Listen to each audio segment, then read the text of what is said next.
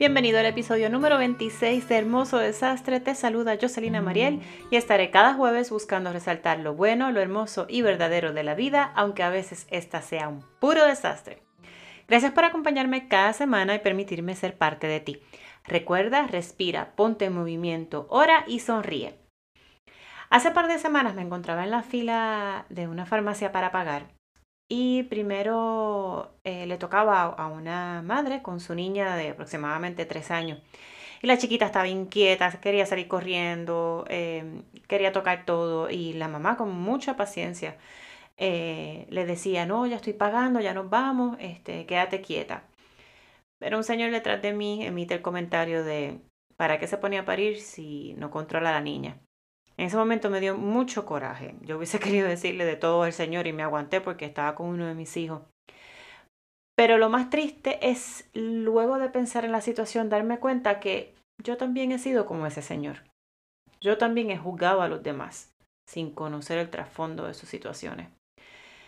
Y qué fácil se nos hace, se me hace a mí muchas veces, treparme en el juzgado, ponerme la estola y la peluca blanca de juez para señalar. ¿Verdad que, que es bien fácil?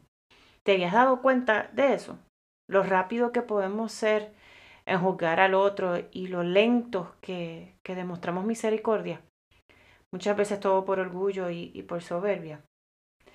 Pero ¿quién soy yo para juzgar al otro? Yo he aprendido a detenerme, a hacer conciencia de que estoy juzgando. Me explico. En ocasiones hacemos las cosas como que en automático. Y pues en vez de seguirle el juego y seguir con el juicio, es como que no, me detengo. Y me pregunto, ¿por qué estoy juzgando? ¿Qué me molesta de la situación o qué me molesta de esta persona? Y es posible que me esté dejando ver algo de mí que no me gusta. Así que antes de empezar el juicio, ¿por qué me está molestando esto a mí?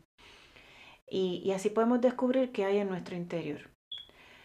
Sigo desarrollando la empatía. Eso es algo que, que me ha ayudado mucho porque mm, en ocasiones no se trata de, buscar culpas o culpables, sino de comprender, porque comprendiendo evitamos caer en el juicio.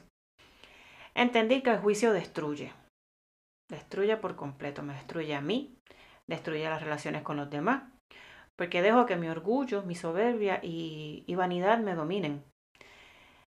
Y otra cosa que me ha ayudado es desviar mi juicio. Lo desvío hacia la oración.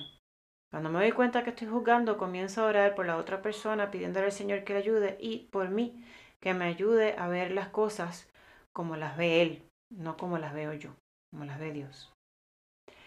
Y en estos días, en un artículo descubrí un libro que se llama Imitación de Cristo. No lo he leído, pero me puse a investigar quién era el autor. Era un monje agustino alemán del siglo XV, se llamaba Tomás de Kempis y encontré varias frases eh, que hablaban sobre la, imitación de Cristo. Entonces, entre ellas habían tres que hablaban sobre el juicio.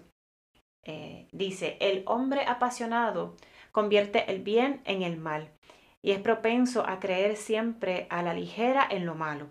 El hombre bueno y pacífico trata de mirar las cosas desde el mejor ángulo.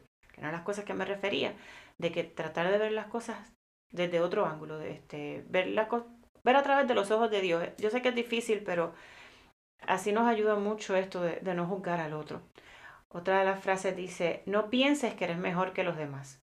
No sea que te consideren peor delante de Dios, que sabe lo que hay en cada hombre. Quien en realidad nos conoce a cada uno de nosotros, de pies a cabeza, es Dios. Nuestro exterior, nuestro interior, Él es el único que es capaz de, de conocernos. Y por último, dice, juzgar a otros es una ocupación vana que nos lleva a equivocarnos muchas veces y a pecar frecuentemente. Todos los días es una nueva oportunidad, así que pidamos a ese Señor misericordioso que renueve nuestro corazón, que podamos confiar en, en su amor, que nos ayude a tener un corazón sincero y misericordioso también hacia los demás.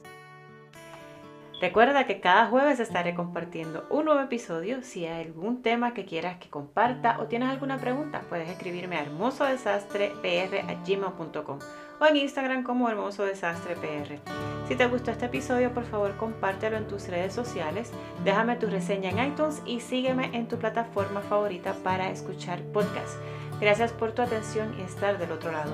No olvides vivir con amor, paciencia y confianza. Hasta el jueves, bendiciones.